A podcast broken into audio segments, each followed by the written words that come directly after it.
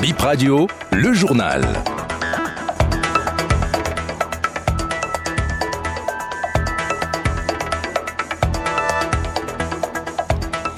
Bip Info 13h, merci d'être au rendez-vous. Bienvenue dans votre journal. La une de portée disparue, dont au moins un béninois dans le chavirement d'une pirogue sur le fleuve Niger. C'était dans la nuit d'hier à aujourd'hui au niveau de la rive nigérienne à Gaïa. Infanticide à Dobo, une marâtre jette sa belle-fille dans un puits.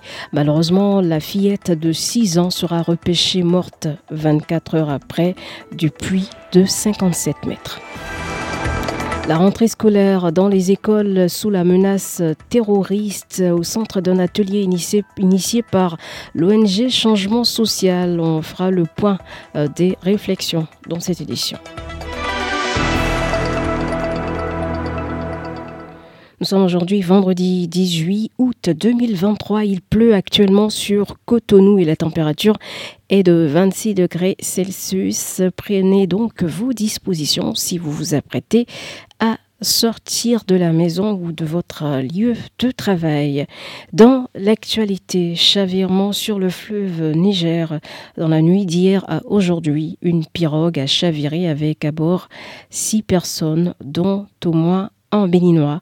Selon les témoignages, la pirogue était prête était prête à accoster sur la rive du Niger quand le drame est survenu. Le premier adjoint au maire de Malenvie explique que deux personnes sont toujours portées disparues. Hier nuit, aux environs de 2h, 3h du matin, une barque a chaviré au niveau du fleuve Niger, transportant des passagers. Dans la barque, il y avait six personnes. Donc, euh, les quatre ont pu regagner la nage, la berge nigérienne. Donc, deux sont portés disparus et on n'arrive pas à les retrouver jusqu'à présent. Donc, c'est pour vous dire que la frontière nigérienne est imperméable avec surtout les eaux du fleuve Niger. Tout le long du fleuve Niger, les gens passent, ils vont, ils reviennent. La précision que j'ai aussi à faire, c'est que de nombre de Béninois qui exercent justement le commerce sont ici à Malanville, mais c'est qu'ils ont leur activité génératrice de revenus à Gaïa plus précisément. Donc chaque matin, beaucoup de personnes, malgré la fermeture de la frontière, essaient de joindre Gaïa par le fleuve dans des bacs. C'est à cet effet que une des personnes même qui est très connue ici à Malanville, un père de famille qui est beaucoup estimé, a perdu la vie dans cet accident-là. On ne l'a pas encore retrouvé.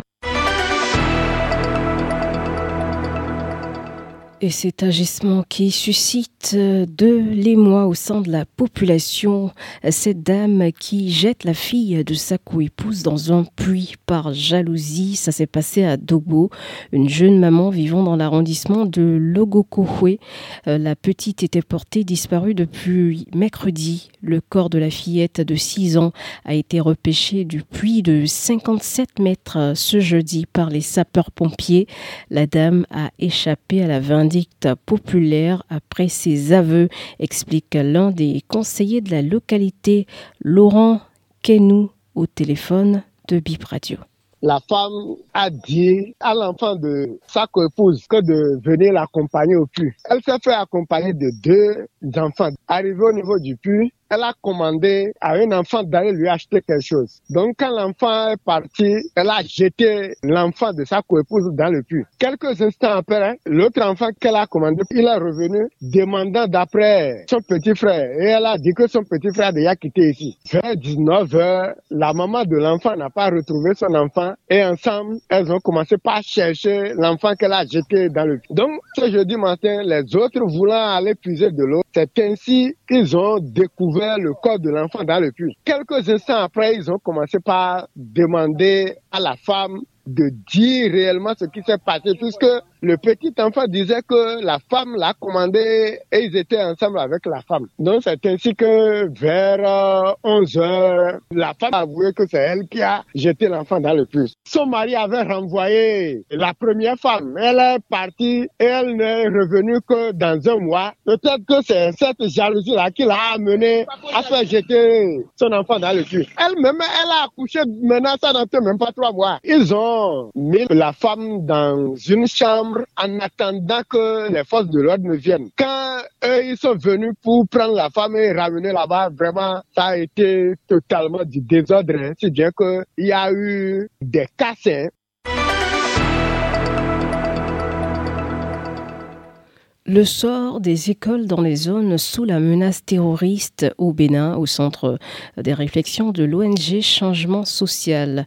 L'organisation a initié un atelier sur le sujet les 16 et 17 août dernier, donc mercredi et jeudi à Boumé-Calavi, à moins d'un mois de la reprise des classes.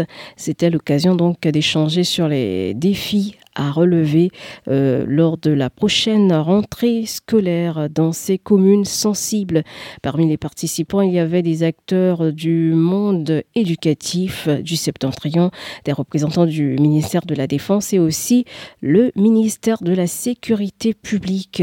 Josué Dorami est le responsable suivi et évaluation de l'ONG Changement Social Bénin. Cet atelier de réflexion, ça prend en compte la situation dans la zone septentrionale du pays, son effet sur les écoles, sur l'effectivité de l'accès à l'éducation, notamment dans le sous-secteur des enseignements maternels et primaires. Du fait du caractère délicat de la question de la sécurité, il fallait actualiser ces informations. Mais pour le faire, il fallait les acteurs de terrain. La deuxième étape, c'est d'identifier, c'est de nous enquérir des dispositions que l'État a déjà mises en place. Les préfectures nous ont dit ce qu'elles ont prévu, ce qui est en train de se faire sur le terrain. Les communes nous ont dit ce qui est prévu, ce qui est en train de se faire sur le terrain. Maintenant, ensemble, il faut identifier des points d'amélioration de ce qui se fait. Nous, en tant qu'organisation de la société civile, c'est vrai, les informations que nous avons eues, qu'il y a effectivement des écoles qui ont été fermées. Plusieurs, jusqu'à cinq communes comme ça dans le nord. Et après ça, on s'est aussi averti sur le fait que dans les deux autres départements, comme le Borgou et puis la Donga, la menace est présente. L'une des actions que nous avons proposées sur ce plan, c'est de renforcer le dispositif de renseignement parce que le dispositif de renseignement pourrait permettre systématiquement d'identifier une école comme une école qui est potentiellement en danger du traumatisme chez les enfants. C'est un point sur lequel nous avons beaucoup débattu. Peut-être même qu'ils ont perdu des collègues, peut-être qu'ils ont perdu des parents. Aujourd'hui, il faut aller à des recrutements des pédopsychiatres qui s'occupent spécifiquement de ces enfants.